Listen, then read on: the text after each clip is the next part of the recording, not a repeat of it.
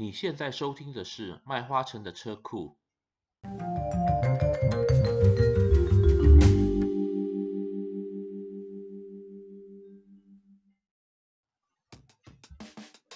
哎，大家好，今天来跟大家聊车子呢是 Honda 的明星车种 CR-V。这辆车日前他们终于推出了第一款的混合动力版，那预计上市时间是二零二零年。此外呢，二零二零年它更新的样式会把常年惯用的二点四升排气量的引擎改为一点五升涡轮增压引擎。转眼间，Honda CR-V 已经上市有二十二年了。它第一代上市的时候，对我来说仿佛是昨天的事情。我还记得当时我获得台湾本田的邀约到金门试车，现在这辆车子已经进化到用新的混合动力，而且升级汽油版的引擎。我们来看看这个2020年 Honda CR-V 有哪些新的功能。首先，当然是新混合动力的添加。根据本田官方所称，2020年本田 CR-V 它混合动力就是瞄准于丰田的。RAV4 RAV4 Hybrid 相抗衡，混合动力跟汽油版本相比，它可以节省多达百分之五十的燃油经济性，而且每加仑汽油预估可跑四十英里。以 SUV 来讲的话，这是非常漂亮的数字。这套混合动力系统和呃目前的 a c c o r Hybrid 是一样的，总功率输出为两百一十二匹马力。混合动力版跟汽油车种相比，它还多了一个蓝色的标志，前雾灯、保险杆还有隐藏的排气管都是特征。车上还内建有声音车辆警示系统，主要目的是要提醒路人，这辆车正在接近你。本田还从2020年的产品阵容里面删除了自然进气的2.4升排气量引擎，改由1.5升涡轮增压四缸引擎取代。不要看排气量缩小，因为它是涡轮增压的关系，所以可以输出一百九十匹的马力和一百七十九磅尺的扭力。搭配的是无段自动变速箱。在二零二零年款，它更新的外观还包括新的水箱护罩、深色镀铬饰板、暗化尾灯，还有新尾灯。二零二零年 CR-V 它这次有三款新的颜色，红色、蓝色和灰色，啊、都做了相当程度的微调，所以跟目前在路上跑的这个颜色是有点不一样的。那车内它也将中控台重新的设计，官方说法是它有增加了储藏空间。Touring 版本上面有 Qi 无线充电，选配有包括。后置的 USB 充电口、导航系统、七寸触控的荧幕，还有一个彩色 TFT 荧幕。在二零二零年的版本上面，它还有本田的安全套件，包括碰撞缓缓制制动系统、车道偏离警告系统、自适应巡航控制和车道辅助。另外，你还可以选配盲点监控、后方交叉路口的监控和自动远光灯。售价方面，它没有公布，但我绝对相信会比目前二零一九年的车款还要来贵。在美国，汽油版的最基本的入门款价钱是两万四千四百五十美元，而混合动力版我们可以预估应该又会往上跳一级。不管怎么样，这些问题我们都可以在二零二零年得到解答。新车会在明年上市哦。好，今天就跟大家分享到这里可以。在 Facebook、YouTube、Instagram，还有微博都可以找到我们哦。之前呢，我在漫画城的车库的脸书粉砖上面，呃，跟各位做了一个意见调查，就是想询问说，嗯、不知道各位对于说，呃，线上内容采用收听的方式，是不是可以接受？哦，结果其实蛮出乎我意料之外的。原本我预估可能不过十几二十个人吧，后来点赞也就是赞成人，其实数量还真不少。再加上之前我访问了，呃，那个杨新如，呃，好朋友哈，他聊了他那个老车收藏经验，呃，似乎他朋友那边也给予了不少回馈。呃，看来呃，麦花城车库以后我也会。尽量的用这种谈话的方式来跟各位分享有关于汽车汽车的内容。话说回来，我其实当年移民美国时候呢，呃，要学英文嘛。那学英文的途径呢，一般来讲我们都会听所谓的广播。那我在开车的时候，我就想找，哎，有没有汽车方面的这种呃广播的节目可以听？结果真的让我很失望，其实没有哎。我不知道为什么，因为美国那是号称是汽车王国嘛，我本来以为说会有一些不错的广播节目，结果。居然没有汽车类的广播节目。Anyway，呃，今天我要跟大家聊的就是说这个蛮热门的，就是 Car of the Year，呃，年度风云车。二零二零年的这个 North American 的 Car of the Year，它现在已经也有这个所谓入围名单出来了。那去年的赢家是 Genesis 的 G70，它拿走了这个北美的年度风云车大奖。那今年呢，一样，它有很多的不同的车子出来了，包括所谓的传统的房车，也有卡车，也有 SUV。当然，它有分开不同的奖项啦，所以它这边入围的奖项也有呃不同的车种。那总共有二十九辆车，那其中哦、呃、比较备受瞩目的，包括今年刚发表的这个 Chevrolet 的 CA Corvette，它也入围了。还有就是，呃，前一阵子也是很风光的那个 Toyota 的 Supra 也一样有入围。我这边先讲一下哈，在那个 Car of the Year 就是，呃，传统的这种所谓年度风云车部分，入围的有 B N W 的三系列，还有凯迪拉克的 CT5，再来就是我刚刚提到的 Chevrolet 的 Corvette，Hyundai 的 Sonata，还有 Kia 的 Soul，马三。Mercedes-Benz A-Class、Polestar One、Porsche 911、Subaru Legacy、Toyota Supra、Volkswagen 的 Arteon， 我不知道我这个 pronunciation 是不是对的啊？我是直接照字面讲的，像呃你们大概也大概知道吧？OK，这里面这个总共有十二辆车子，那它在这个部分呢就会做一个评审的票选，那。他们的程序是这样子哈，哦、呃，就是在那个年底的这个 Los Angeles Auto Show，就是十一月份举行的时候呢，它会有那个最后的入围名单。那真正要颁奖时间呢，会是在二零二零年初。我想如果呃没有记错的话，应该会是在这个底特律车展上面正式颁发这个所谓年度风云车。再来就是呃，它有另外一个不同入围的奖项。应该这个是 SUV of the Year，就是休旅车，年度休旅车，入围的有奥迪的 e-tron、凯迪拉克 XT6、Chevrolet Blazer、福特的那个 Explorer，还有 Escape、Honda Passport、Kia 这个叫 Telluride，还有 Hyundai 的 Palisade、林肯 Aviator，还有 Corsair、速霸陆的 Outback。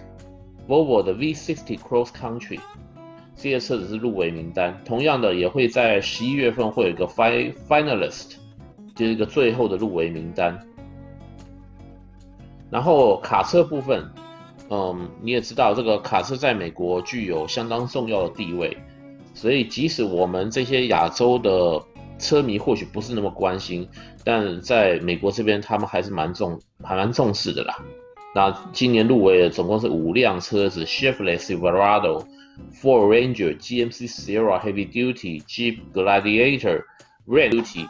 嗯，这台 Gladiator 这个 Pickup Truck 其实还蛮受，呃，怎么讲，蛮受到瞩目的啦。因为这是 Jeep 这个品牌头一次推出的卡车系列，以往他们都是走 Off Road 的那个车型。那因为它是一个很，呃，怎么讲呢，就是。比较粗犷的感觉，所以呢，其实蛮受到男性车主的这个喜爱。那最后能不能得到所谓的哦、呃、Pickup Truck 的 year，我们拭目以待。好，今天就跟各位分享这方面的信息，谢谢，拜拜。你可以在 Facebook、YouTube、Instagram 还有微博都可以找到我们哦。再来，我跟大家分享是有关于这个。呃，我之前在我粉专上面写过一个专栏，就是有关于那个 Subaru Legacy。我那时候我在文章里面有提过，嗯，我个人其实相当喜欢 Subaru 这个品牌。不过呢，我并不是因为那个 Subaru Impreza WRX STI 的缘故，而是因为我觉得会有一个汽车公司，他们会这么坚持在全时四轮驱动、水平对卧引擎和涡轮增压。如果有这几样东西，说实在的，你要这个车子呢，不好玩都很困难。也因为这个独特的产品定位，所以让 Subaru 成就不少的拥护者。他那种偏离主流的那种品牌意识。更让我觉得非常的有趣。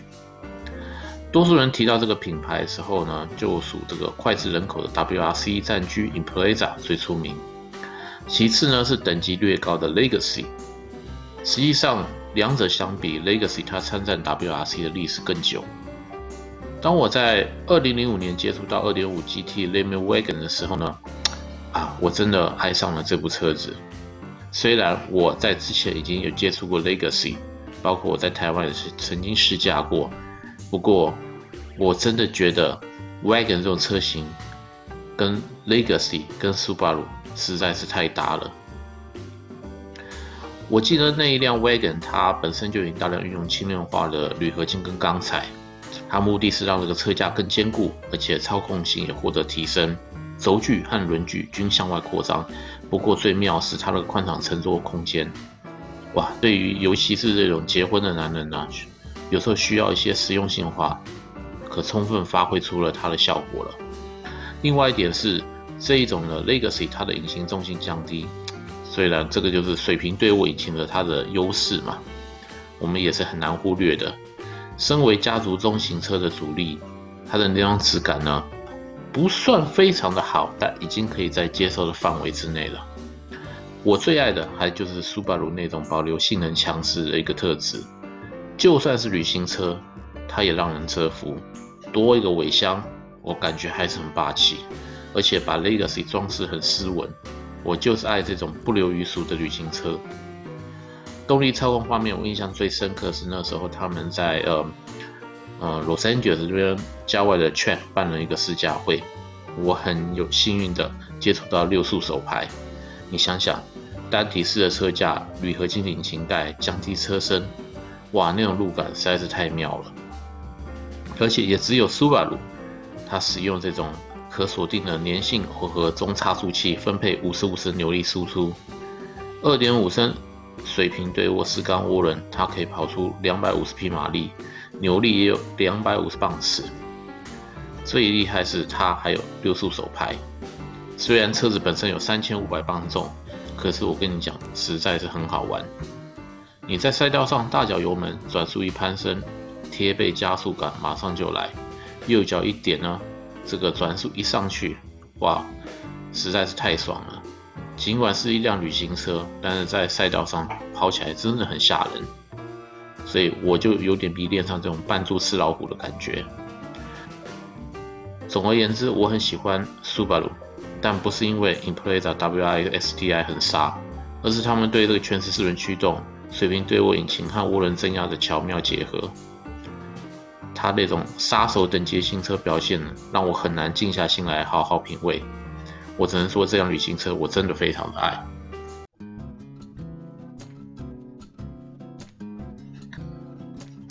再来，我想跟大家聊聊是有关于中古车的这个讯息。呃，我想你们都知道，我主要是住在美国，那跟亚洲市场其实有相当大的差异。不过呢，在我的听众里面，我相信也有不少是住在美国的。那我这边看到的消息主要是来自于 Kelly Blue Book，凯利蓝牌，呃，凯利蓝皮书。嗯，它这个是算是美国的一个，算是做中古车行情调查一个很具有权威性的呃一个媒体。所以呢，他们每年针对这个不管是新车旧车的这个行情啊市场表现，都有一些参考的数据。那他们最近出来了一个新的东西，就是有关于说五千美元以下预算你可以买到的十大好车。诶，听一下还蛮有意思的。五千块其实在美国这边能够买到车子几乎是不太可能的，那你只能从中古市场去搜寻。那也针对这五千块这样一个 budget 这个预算，你能够选到十大好车。这听起来还不错吧？尤其是对一些学生或者是刚入社会的人士来说，我想五千块是刚刚好。而且他这边推荐的十大好车其实也不是太旧，呃，有一点点年份，但是我们就看哪些车吧。第一辆他推荐是二零零六年的马自达三马自达 Three。这个车呢，其实还算是蛮 reliable 的，就是而且它的造型方面也相当符合年轻人的需求。当初它出来的时候，也是这边掀起了一阵风潮，主要是它的操控其实并不差，油耗方面也算不错。呃，这几年来呢，也充分显示它的 reliable 还算是可以。车型有分房车跟 hatchback，就是五门掀背两种。呃，如果你是寻找一辆品质还不错的这种算是小型车的话，二零零六年的马三是一个蛮值得推荐的东西。但它推荐是二零零四年的 Subaru Outback 这部车款，然后它的 MPG 有二十一，还算是可以的。那这部车子呢，其实在美国相当受到欢迎，尤其它结合的这个舒适性和它的功能性，而且它的空间又比一般房车来讲显得更更优渥。所以呢，口碑算不错。那同样，如果你能找到这个全时四轮驱动版本的话，那即使应付一些雪地或者湿滑路面也是没有问题的。第三辆，它推荐是二零零 TL。TL 这个车子其实相当不错，尤其它其实是汉达出来的车子。不过呢，就是它在新车时候，它是当成 Acura 来卖，所以市场表现其实表现并不是那么的出色。原因就是售价很高，而且它跟它的那个对手 Lexus 是重叠的。想也知道。如果是一样预算的话，可能大家都跑去买 Lexus 了，会去选 Acura 的话，除非你真的是很极致的本田迷，或者有一些呃非选不可的理由，否则应该是大家还是会选 Lexus。Anyway，这台 TL 它在呃 Acura 车系里面还算是不错的一个中型车款，里面有 Bose Audio System，也有加热座椅，那也有导航系统。如果说你需要一部 V6 引擎动力的车款，而且空间还不错，而且呃，本身配备也具一定水准的话，二零零三年的 Acura TL 你是可以考虑的。很快的，二零四年的 Toyota Matrix 同样有 Toyota 的这个品质背书，而且它当初的 Combine 的这个油耗是二十七英里每加仑汽油。这个车子呢，它其实是跟 Corolla 是有血缘很深的。那主要它是用这个 Hatchback 的这种雷奥它的空间也变得更宽敞。然后它的油耗刚刚也提过了，可以到二十七，其实相当的出色。最重要是，你现在可以在五千块以下就很轻易弄弄到这部车子。下一辆推荐的，呃，二零零四年的 Subaru 的 Forester。可能最近我写太多关于 Supra 的东西，现在好像有点昏了。OK，Subaru Subaru 的 Forester，它这个车子是小型的 wagon，而且还结合了 SUV 的特质，在美国也相当的受到欢迎。Forester 的车型里面，它也有同样有四轮驱动的车款，那很适合作为户外的运动。如果你住的话是在美国，是住在比较靠北的这种雪，就是有雪下雪的区域的话，我想这部车子是可以考虑的。下一辆也推荐到就是 Honda Civic 二零零五年的版本，油耗可以到三十个 mpg。这个车子呢一直都很市场表现都很稳定，也没出过什么毛病。Honda Civic 我想也不需要太多多做解释，嗯，有相当程度的驾驶乐趣，功能也不错，而且没有什么毛病。然后有很 practical 这种四门的设计，我想也没有什么好抱怨的。不敢说是非常好选择，但绝对是一个很中肯的选择。就是二零零四年的 Toyota Corolla 这个车子呢，要把它开到话也很不容易啊，它非常的稳定。作为一个这种 commuter 的 car，就是所谓的通勤工具化，是绝对是中规中矩的，而且油耗也不差，二十八个 mpg，我相信可以满足大部分的人。对于二零零四年的 Honda Accord，它空间又比 C 来讲更大，而且造型也比较呃显得更为大气一些。以五千块以下的预算，你弄到一辆二零零四年的 Honda Accord 是绝对没有问题的，就保有一定程度的驾驶乐趣，空间造型也是中规中矩。下一辆二零零 Camry，它每加仑可以跑二十四英里。这部车子它的造型比较保守，算是早期的这个呃 Toyota 的中型房车的主力。不过呢，它造型中规中矩，相对它也非常稳定的品质，要开坏也是很困难的一件事。再比较好线的，二零零三年的 Toyota Avalon 这个车子呢，我们以前曾经俗称它叫车王，啊为什么呢？因为大部分开这个车的车主都相当的保守，在马路上速度非常的慢，很容易就后面就带了一 呃一排车队，所以就变成车王，这是一种呃戏谑的说法吧。因为它还是一台 Toyota，所以呢，嗯，它的品质各方面表现真的也说不出什么缺点，最主要是它的空间又比 Camry 更大了。啊而且我在读到这个 Kelly Blue Book 凯利蓝牌蓝皮书里面推荐的呃十大五千块以下的好车，希望能对你能够发挥作用。